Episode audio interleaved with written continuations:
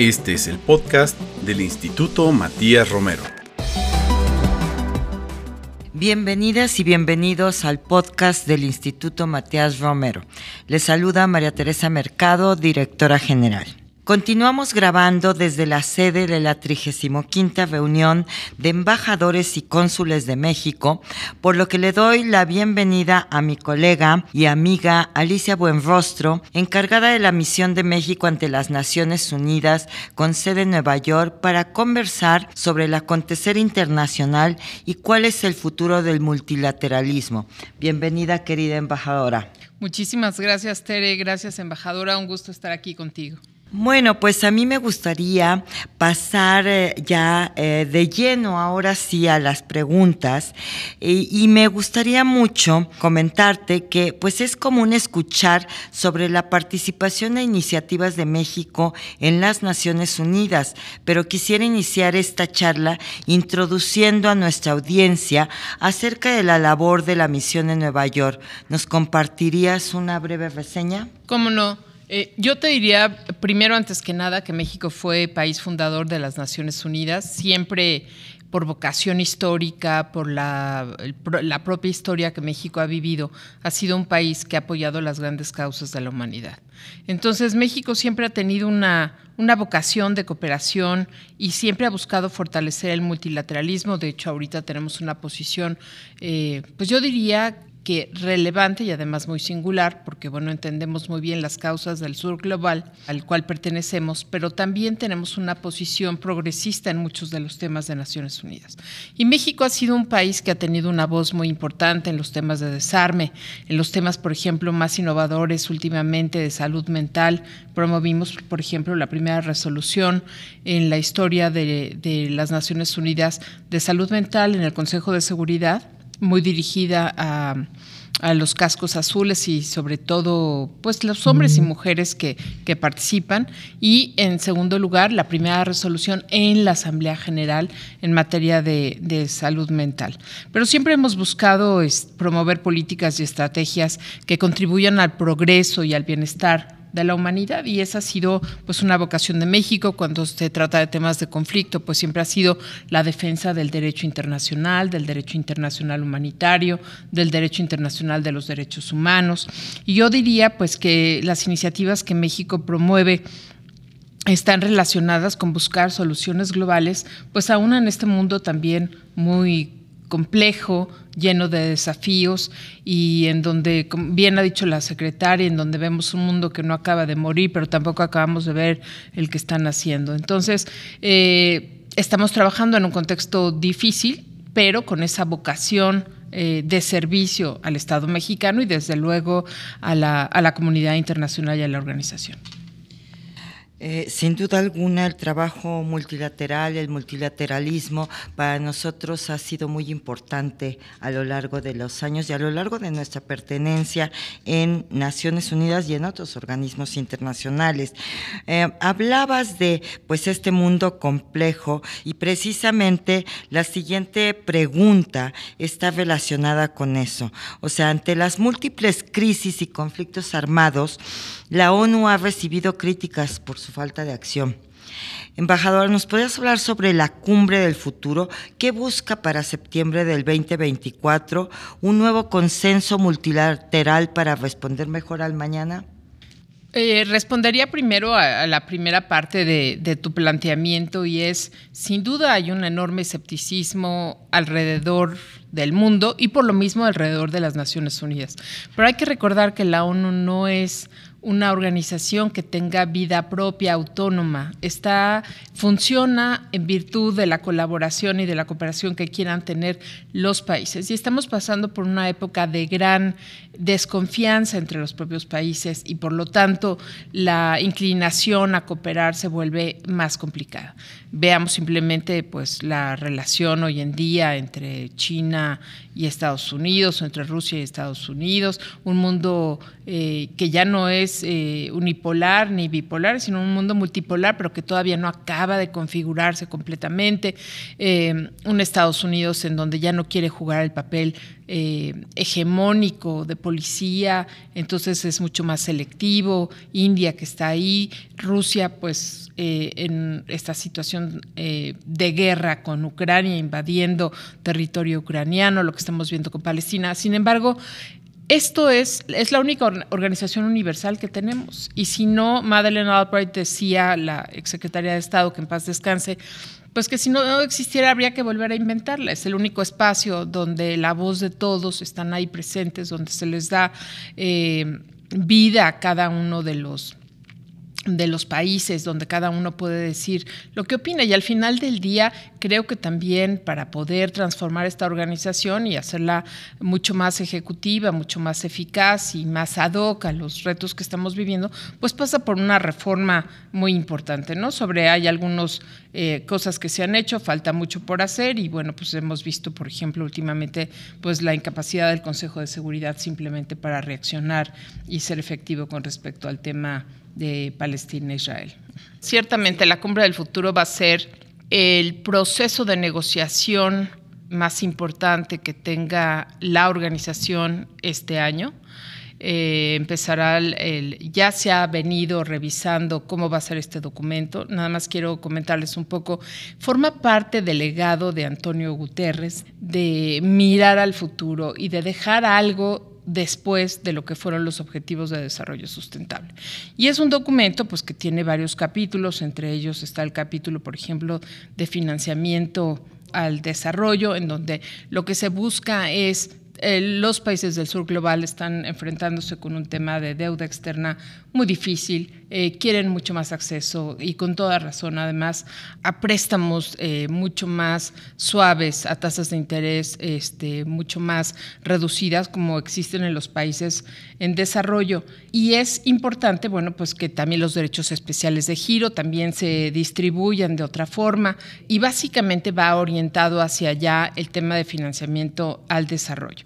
Hay otro capítulo que tiene que ver con la paz y la seguridad internacionales es una agenda en donde fundamentalmente el tema de la prevención es importante, ¿no? El tema de ver el origen y verlo antes y ver la raíz de los problemas y no esperar a que Naciones Unidas reaccione una vez que se ha detonado un, conflicto. Entonces es una agenda muy importante. hay un capítulo 3 sobre ciencia y tecnología e innovación. Ustedes saben que la inteligencia artificial pues va a ser la tecnología que va a estar dominando los próximos años, y cuando digo próximos años es que va a estar instalada aquí en cinco años. Y es muy importante para México y para muchos países que esto no genere mayor inequidad, porque al final del día lo que va a ser muy importante para países como nosotros va a ser conocer la inteligencia artificial y poder implementarla en nuestros países, porque eso mismo va a generar que pudiéramos no nada más conocerla y generar riqueza a través de la implementación, sino quizá entrar en una segunda eh, ola en donde podamos participar. Y ahí se va a generar también en la parte de ciencia y tecnología el pacto digital global, va a ser un pacto que va a estar regulando todo esto. Estamos buscando, Naciones Unidas está llegando ya tarde a generar una regulación general, una gobernanza general de lo que sería la inteligencia artificial y es uno de los objetivos que tenemos eh, muy importantes con los cuales cumplir también en este tema. Y hay un capítulo también de la transformación de la gobernanza global si bien toda la reforma del Consejo de Seguridad se trata en otro espacio, que es las negociaciones intergubernamentales de la reforma del Consejo de Seguridad, sí va a haber una referencia importante respecto hacia dónde podría ir la reforma, pero queremos que sea resultado del propio grupo donde se negocia el tema de la reforma. Y hay también una declaración, la juventud y las generaciones futuras. Tanto para México como para muchos países de Naciones Unidas es muy importante que la juventud forme parte ya de las decisiones de la ONU y que se siente identificada con ellas. Cuando hablamos de la juventud, también queremos que haya un apoyo más allá del financiero, por ejemplo, para los jóvenes y que estemos pensando en ellos y en la aportación que los propios jóvenes pueden dar. Entonces, pueden aportar. Entonces, más o menos estos son los capítulos sobre los cuales la cumbre del futuro va a estar girando y donde México pues va a jugar un papel importante, simplemente para poner un ejemplo, en la parte de financiamiento para el desarrollo. Eh, vamos a ser ahí muy activos porque además la propia canciller Alicia Bárcena se comprometió a que en 2024 México, con miras a lo que será la quinta conferencia de financiamiento del desarrollo que se va a llevar a cabo en Madrid, México sea coauspiciante y seremos sede en México el próximo año de una, de una reunión preparatoria sobre financiamiento al desarrollo. Bueno, muy importante todo lo que mencionas y esto pues creo que responde la siguiente pregunta que yo te quería hacer, precisamente cuál es la posición de México con respecto a esta cumbre, pero ¿cuál consideras tú que es la mayor aportación de México al documento final o qué esperamos que se incorpore en este documento? Bueno, yo creería que es muy importante y México también así lo ve. Yo coincido, por supuesto, porque además trabajamos en parte en las posiciones junto con la Cancillería. Debe ser un documento que apele a la ciudadanía. Debe ser un documento que esté dirigido a cada uno de los habitantes de los 8 mil millones que habitamos este planeta. Que la persona y el individuo sientan que las Naciones Unidas están trabajando por el bienestar, por la seguridad de la persona como tal. Y en ese sentido, tiene que ser un documento que realmente sea inspirador, ¿no? que realmente le llegue a las personas y que vean que las directrices de lo que es este documento va en buena dirección. No quiere decir que va a ser el documento final sobre lo que es el futuro, no, es simplemente identificar en un documento donde todos los países del mundo están de acuerdo prácticamente, en que hay los grandes retos y los grandes desafíos son estos, que pasa por el tema de pobreza, inequidad, financiamiento al desarrollo, tecnología, innovación, los jóvenes, de la parte de paz y seguridad, en, en cuestiones de prevención, etcétera, y que va encaminado con soluciones y con planteamientos de cómo ir atendiendo y resolviendo y haciendo frente a estos problemas. Quiere decir que es un documento consensuado en donde vamos viendo que se identificaron los grandes retos que tiene la humanidad hoy en día, que Naciones Unidas está preocupada por la persona, por el individuo y que estamos velando por su, por su seguridad, por su bienestar y que hay ese compromiso de hacerlo. Evidentemente habrá pues una continuidad, esto será simplemente el documento donde queda consignado todo esto, ¿no? Y que será en septiembre del, de, de este año 24. Claro que sí, muchísimas gracias. Embajadora, quisiera ahora hablar un poquito de los proyectos de México. ¿Hacia dónde se dirigen los trabajos de México este año? Y quizá lo englobo también en el marco de la que podría ser otra pregunta. O sea, 2023 fue un año difícil, de resurgimiento de muchos conflictos armados, como ya lo has también mencionado, y la continuación de crisis humanitarias, así como de decrecimiento para algunos países. En el caso de México hay un horizonte en materia de propuestas sobre desarrollo, innovación, ciencia y tecnología, lo has mencionado en el contexto de la cumbre del futuro, pero me gustaría un poco más aterrizarlo a los trabajos y los objetivos de México? Mira, embajadora, yo te diría que dado lo conflictivo y los retos que plantea el mundo en estos momentos, uno de los grandes temas ahorita es el de la reforma del Consejo de Seguridad. Y la reforma del Consejo de Seguridad, tú sabes que hay varios grupos que plantean diferentes opciones o diferentes fórmulas. Y de lo que México debe sentirse más que decir México debe sentirse contenta, creo que México ha jugado un papel muy constructivo. México ha formado parte desde su origen del Grupo Unidos por el Consenso, pero pues no han avanzado mucho. Tú sabes que eh, eh, este tema está enfrascado desde finales de los años 70, luego tuvo mucho más ímpetu hacia los 90 y ahorita ha vuelto a tener, quizá también por la misma dinámica que estamos viviendo. Y México presentó un modelo de cómo podría darse y replantearse una reforma del Consejo de Seguridad para hacerlo más efectivo. Y este, este planteamiento se va a hacer, este, este modelo que ya lo conoce la membresía, pero lo vamos a presentar ahora en unos días, en este mismo mes de enero, a la membresía como tal, para que las cosas también vayamos haciendo cosas concretas. Entonces México decidió, dentro del grupo, si bien el grupo todavía no decidía presentar algo específico. México decidió hacerlo, yo creo que lo hicimos bien. Creo que vamos a ver cómo se van a ir manejando las cosas, pero lo que creemos es que tiene que haber movimiento y tenemos que ir atajando los grandes retos que también tiene la organización hacia adentro. Otra de las cosas que México ha hecho y que yo además comparto y que me siento pues muy orgullosa de eso ha sido la iniciativa franco-mexicana para eh, restringir el uso del, del veto cuando se trata de grandes masacres y grandes grandes ataques, digamos, en un conflicto armado tiene 106 apoyos hasta este momento y para nosotros pues es muy importante que sigamos promoviendo esta iniciativa, ¿no? En casos sobre, como te decía, de atrocidades en masa. Luego, también es importante mencionar pues, que México fue un gran promotor y no nada más promotor, fue un país que dio lugar y origen, como ha sido eh, México, pues muy activo en, en, el tema del derecho del mar o como ha sido temas de desarme. Y en este caso, pues el Tratado de Prohibición de Armas Nucleares, pues ha sido muy importante. Es un tratado muy jovencito, ¿no? Pero ya ha sido ratificado por varios países, más de 100 países o prácticamente 100. Queremos que tenga muchísimos más, pero tuvo lugar hace, recientemente la segunda reunión de la, las partes, ¿no? Para revisar el tema de la implementación y cómo va y demás. Y nosotros nos vamos a preparar también para eh, la tercera reunión de estos estados parte.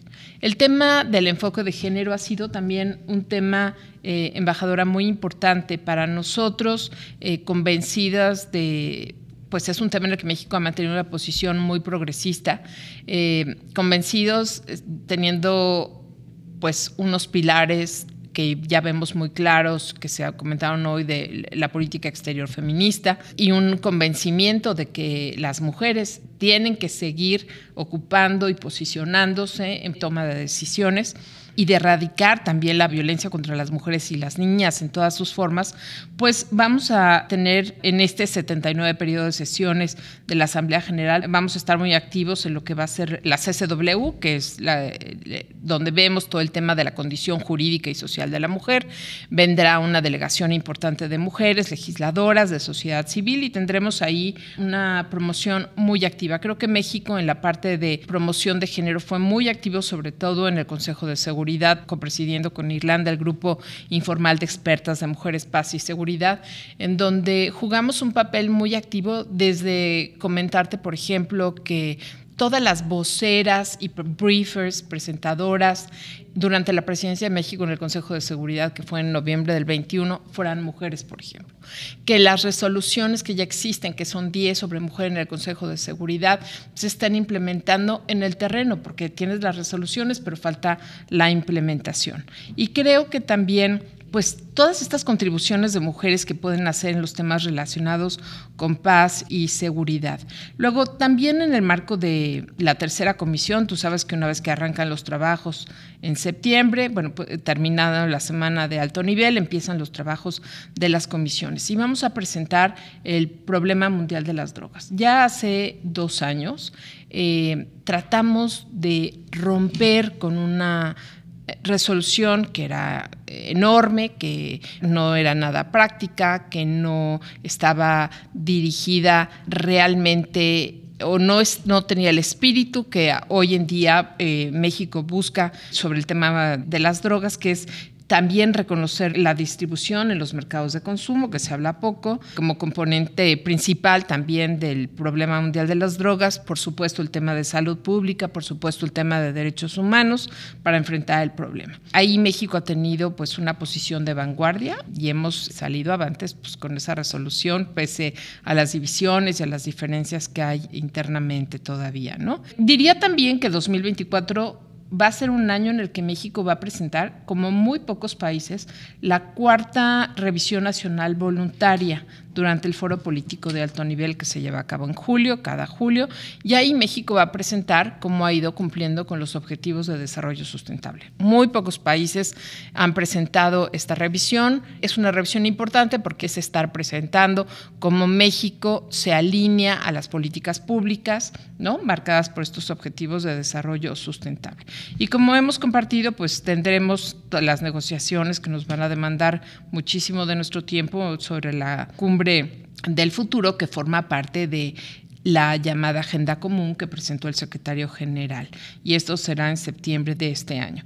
Y luego, bueno, pues México, como sabes, en la conferencia de financiamiento al desarrollo, la primera que se llevó a cabo, a lo mejor ahí hasta estuvimos juntas en eh, Monterrey. Sí, yo estuve en Monterrey en esa conferencia, así que bueno. Pues muy fue muy interesante, por ahí estuvimos y bueno, pues entonces México va a continuar copresidiendo el grupo de amigos de Monterrey, lo hace con Alemania y con Suiza, va a organizar la octava edición del retiro anual que se celebrará del 20 al 23 de marzo de este año y será sede de esta conferencia preparatoria que te comentaba del proceso de organización de la cuarta, no de la quinta, Conferencia Internacional sobre Financiamiento al Desarrollo, que tendrá lugar, como decíamos, en España en, en 2025. Y luego también vamos a estar muy activos en el proceso de elaboración de los términos de referencia de una posible convención vinculante sobre cuestiones tributarias en Naciones Unidas, impulsada por el Grupo Africano y con el cual también la canciller se comprometió. Estaremos participando, pues, evidentemente, en el segmento de actividades operacionales para el desarrollo del ECOSOC, sobre todo fortalecer la labor de desarrollo de la ONU en el terreno. Es muy importante que la organización sea mucho más efectiva con un coordinador residente que pueda coordinar a toda la diversidad de agencias de Naciones Unidas bajo un mismo mandato, eh, apegado también a los planes de desarrollo del país en el que están acreditados. ¿no? Y como comentaba, pues la Comisión de la Condición Jurídica y Social de la Mujer en marzo y eh, vamos a buscar con Chile eh, contribuir con una resolución sustantiva sobre cuidados. Entonces yo creo que eh, básicamente con esto, dando seguimiento también en los temas de género a la iniciativa Spotlight, promovida por ONU Mujeres y la Unión Europea para la Eliminación de Violencia de Género, así también como al seguimiento de todo el legado del foro Generación Igualdad que organizamos con Francia y que tiene pues, una gran cantidad de capítulos y de alianzas en donde México está también muy comprometido. Yo te diría que más o menos a ojo de pájaro estos son algunos de los temas de este año. Claro, sin duda son muchísimos, pero ahorita que los mencionabas y lo que hablabas sobre todos estos temas, creo en el multilateralismo, ¿verdad? Eh, como la mejor manera de llegar a consensos, acuerdos entre todos los países, desde luego.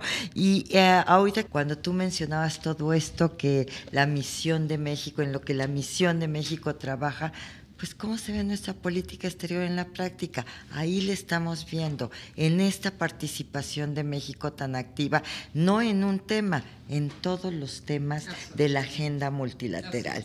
Entonces, bueno, pues a mí me da muchísimo gusto eso.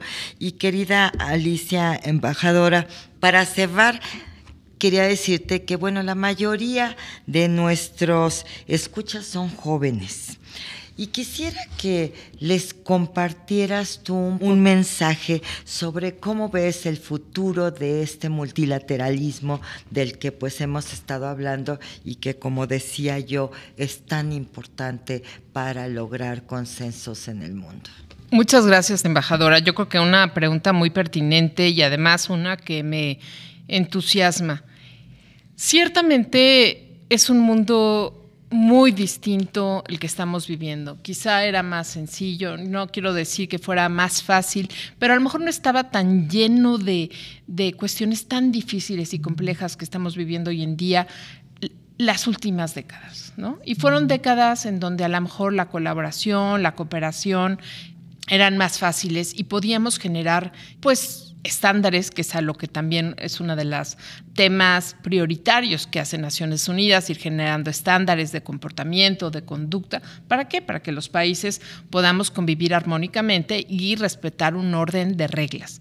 En un mundo en el que las reglas son cuestionadas, en el que la arquitectura internacional, el orden mundial es cuestionado, pero además también está desfasado de la realidad que estamos viviendo, de los retos que estamos viviendo, la invitación es a que cada uno de ustedes, cada una de las jóvenes, los jóvenes, de todes, puedan participar de todo esto.